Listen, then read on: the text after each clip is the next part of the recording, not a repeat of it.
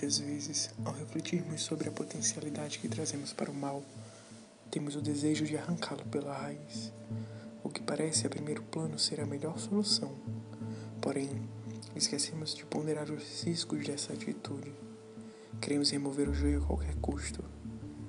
Isso nos fará gastar muito tempo e trabalho no joio. Isso é um grande perigo, pois corremos o risco de esquecer da boa semente plantada, que caminha para dar frutos e necessita muito mais da nossa atenção. Certa vez, escutando uma homilia de um sacerdote amigo, fui penetrado por suas palavras quando, meditando esse trecho do Evangelho, dizia que nossa maior preocupação deve ser alimentar o trigo e não remover o joio. Comentava também da beleza que é o trigo quando cresce, envelhece e dá fruto, morrendo. O joio, por sua vez, não precisa de cultivo e nem de atenção. Ele é como uma erva, uma erva daninha, que por si só permanece sempre verdejante. O que medirá a diferença será exatamente como cultivamos o nosso trigo.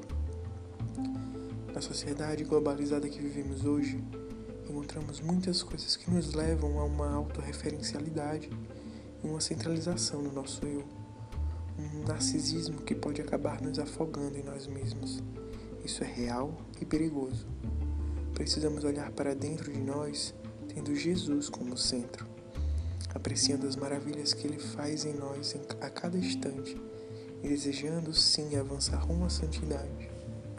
Porém, se ao invés de olharmos para nosso interior, nos fixarmos simplesmente no nosso ser vil, como ele é, ficamos como que presos em uma sala de espelhos e para onde olhamos só vemos pior, a pior versão de nós mesmos.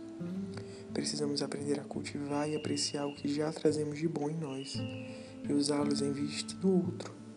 É para isso que cultivamos o trigo, para melhor amar a Deus e os irmãos. Caso contrário, faremos crescer um ego superinflado que deseja ser a melhor versão de si simplesmente por orgulho e vaidade.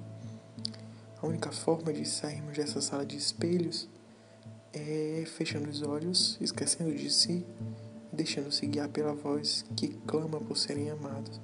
A nossa relação com Deus e com os irmãos é o melhor lugar para aprendermos a cuidar do nosso trigo. Dentro de nós trazemos vícios e virtudes, pecados e dons. O que realmente fará diferença em nosso caminho de santidade é como estamos nos relacionando com isso. Permanecemos em uma vida perversa ou seja, uma vida voltada para nós mesmos, centralizados em nossos males, ou estamos cultivando as boas sementes que o Senhor plantou em nós. É isso, meus irmãos, que fará o joio da nossa alma deixar de ser visto, porque saibam, ele sempre vai estar lá. Mas, contando sempre com a graça de Deus, nos dá a graça que Deus nos dá na relação com Ele, podemos sufocar essa erva ruim com a beleza dos frutos que a doação da nossa vida irá gerar. Faço minhas palavras deste meu amigo e convido, meus amigos, vocês a alimentar o trigo. Vamos juntos cultivar o nosso trigo e deixar que o joio morra por si só, porque o mal ele se destrói. Um grande abraço, até a próxima.